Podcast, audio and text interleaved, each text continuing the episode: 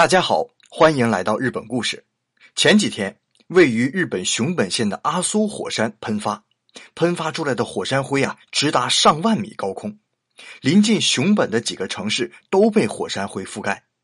给当地的居民呢造成了很大的困扰。日本这个国家的地理条件呢，真是不好，本身就是岛国，海啸啊、台风啊、地震啊、火山是一样不少。还记得今年四月十四日的大地震吗？那就是在熊本，不过那次地震和阿苏山的火山运动有没有直接关系？这个目前科学界还没有明确判断。全日本的火山一共有一百一十座，有活动迹象的活火山按照活动频率分成 A、B、C 三个等级。比如 A 级的火山有十三座，比如北海道的石胜岳啊，东京的伊豆大岛啊，熊本的阿苏山。还有我以前生活过的地方鹿儿岛的樱岛火山，日本最有名的富士山被列为 B 级火山。那有人肯定要问呐，日本为什么有这么多火山呢？要想回答这个问题，我们得先知道火山是怎么形成的。关于火山的形成啊，目前科学界还没有定论，但一般认为是地壳板块的运动形成了火山。这个具体的物理解释非常深奥啊，我就简单的用我的语言跟大家形容一下：当两个板块发生碰撞之后啊，密度大的板块会渐渐向密度小的板块的下方运动，这种运动呢，物理学里称为俯冲，非常形象啊。发生俯冲的板块在到达地心一定深度时，会被地球中心的热度融化，板块的岩石被融化之后，那就变成岩浆了嘛。岩浆被地心的热度压迫向外散去，当某一个点上的压力过大时，岩浆就会被压迫出地面，喷涌而出，这就形成了火山。而整个日本岛本身就是亚欧大陆板块、太平洋板块、北美洲板块和菲律宾板块这四大板块碰撞形成的，所以遍地是火山也就不足为奇了。关于火山喷发呀，我们印象中都是像放烟花一样。从山上哗哗往外喷岩浆，其实火山喷发也分两种，一种是水蒸气喷发，另外一种啊才是岩浆喷发。所谓水蒸气喷发，就是在地下岩浆的上面啊存有大量的地下水，就好像那种当水一烧开就响的水壶一样。当岩浆的热度把地下水烧开，水蒸气向上一顶，火山的山口啊就像那个被水蒸气顶起来的水壶一样，砰的一声。而分布在火山口周围的火山灰也都伴随着水蒸气喷上天空，四散开来。而岩浆喷发呀，那就可怕的多了。那是岩浆直接喷出火山，滚烫的熔岩会四下溢出，所到之处是全部毁坏。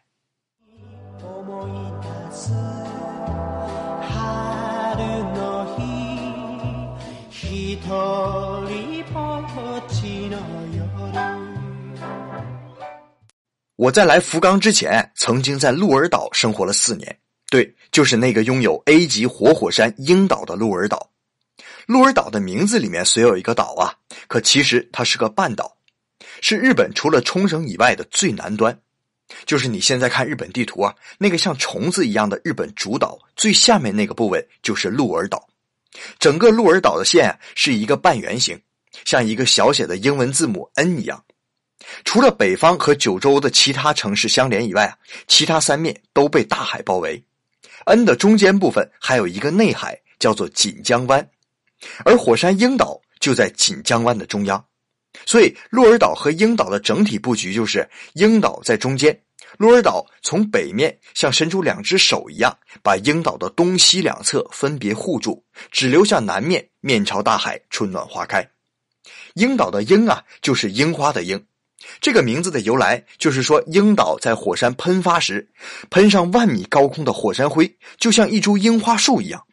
而当火山灰散落在城市里时，也像春天樱花飘零一般，到处都是。我就是在这个城市里度过了我四年的大学时光。其实啊，前三年樱岛还是很安静的，而且托火山的福，鹿儿岛到处都是温泉。我和同学啊，周末还能坐船去樱岛洗洗温泉，而且以前从来没见过火山，所以经常在火山喷发之后留下来的熔岩路上散散步。那时候就是感觉非常新鲜。异变是发生在大四那一年，那天我刚下课，就听见远处一声类似炸雷一样的响声。可是大晴天哪里会打雷呀？不一会儿，就看见远处的鹰岛上一层一层的堆积着极厚重的灰色的云。后来我才知道，那哪是云彩啊？其实就是随着火山的水蒸气喷发出来的火山灰。之后的半天里啊，天气一直是阴沉沉的。我以为要下大暴雨了，就赶快回家收衣服，拉上窗帘就开始打游戏。可第二天一早，我一下楼，那真是我和我的小伙伴们都惊呆了。楼前的马路从之前的黑色沥青路面变成了平整的灰色。有那么一瞬间啊，我以为日本人的工作效率如此之高啊，在丝毫没有惊动我的情况之下，用一宿时间就把路面重新铺了一遍。但是当我看到自行车上被覆盖了足有一厘米厚的灰的时候，我才隐约意识到，哦，原来呀，这可能是火山灰。那天去上学的路上，就看见挨家挨户把晾在外面的衣服全都掸掉火山灰，很多日本人都在擦车、打扫院子。然后把清扫出来的火山灰一袋一袋的装进一种写着“克灰袋”的塑料袋子里面，放在门口。据说啊，因为火山灰和水一起冲进下水道，会造成下水道的堵塞，所以鹿儿岛的原住民都会从政府领到克灰袋然后有专门的回收车会将火山灰回收。在随后的几天里啊，火山灰还在陆陆续续的飘落，空气中弥漫着一种硫磺的味道。路上的行人很多都打着伞，戴着口罩和眼镜，因为虽说很少有人因火山灰而得什么大病，但对于有哮喘、上呼吸道炎症还有眼病的人，伤害还是很大的。家里面也不敢晾衣服，湿衣服如果混着火山灰，那就更加难以清洗。而且桌子上啊、地板上一天不擦，就薄薄的一层黑色的火山灰，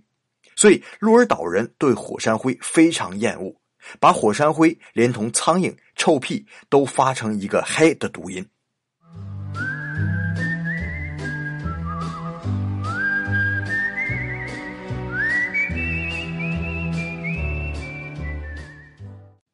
刚才啊，我说过一个细节，不知道你有没有注意到啊？鹿儿岛人把火山灰装进专门的客灰袋里之后啊，不是和垃圾一起扔掉，而是有专门的回收车收走。那收走之后干什么呢？这用处啊可就多了。首先，火山灰的特性是轻，吸水性特别强。这种火山灰混在土壤里，这就是最好的肥料。所以，从古代起，鹿儿岛的红薯啊、萝卜就特别的大。鹿儿岛在幕府时代啊叫萨摩，萨摩芋呃就是芋头的那个芋啊，在日本那是鼎鼎大名啊。受此启发，鹿儿岛的一家公司收集大量的火山灰。然后制作成火山灰的土块这些土块啊，既轻又有养分，耐水性和保水性都要强于一般的土块最适合放在屋顶或者墙顶上面种植植物，美化环境。如果说火山灰用于农作物还可以理解的话，那接下来这些用处就真是不得不佩服鹿儿岛人脑洞大了。在长时间的实验中啊，有人发现，当把火山灰加热到一千度的高温，并让它瞬间发泡的话，会形成一种叫白沙气泡的物质。这种白沙气泡啊，若是用来做涂料，既环保又有良好的隔断热性。用这种涂料涂饰的房间，具有冬暖夏凉的特性，说不准呢，还能对地球温暖化做出贡献，也未可知啊。而且啊，这种白沙气泡的粒子啊，极其微小。去污能力极强，很多化妆品公司用来开发洁面乳，据说对去除皮肤的角质有很强功效，好像还挺有人气的。不光是白沙气泡啊，火山灰中还能提取出一种叫熔岩气泡的物质，这种物质能够散发出远红外线和负氧离子，用它做出来的枕头能够促进新陈代谢，还有除臭保湿的功能。除了刚才我说的这些啊，鹿儿岛人还利用火山灰开发出了很多很多有意思的产品，像什么玻璃和金属的清洁剂呀，还有熔岩层的矿泉水啊，用火山灰做的瓷器等等。我所说以上这些啊，可没有做广告的意思啊，人家也没有给我广告费。我想说的是啊，虽然生活在这种恶劣的环境里，但当地人却没有怨天尤人，而是运用自己的智慧，想办法变废为宝。想办法让这些令人讨厌的东西为人所用。我记得以前去樱岛的时候啊，看到了一个罐头，就是那种卖的罐头，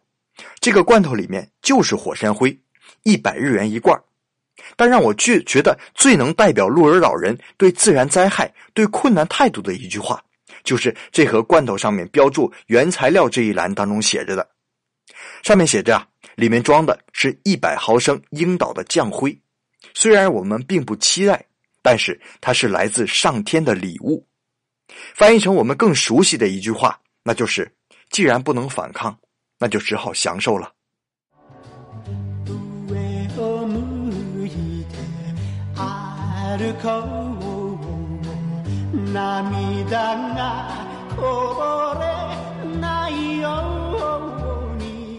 la quina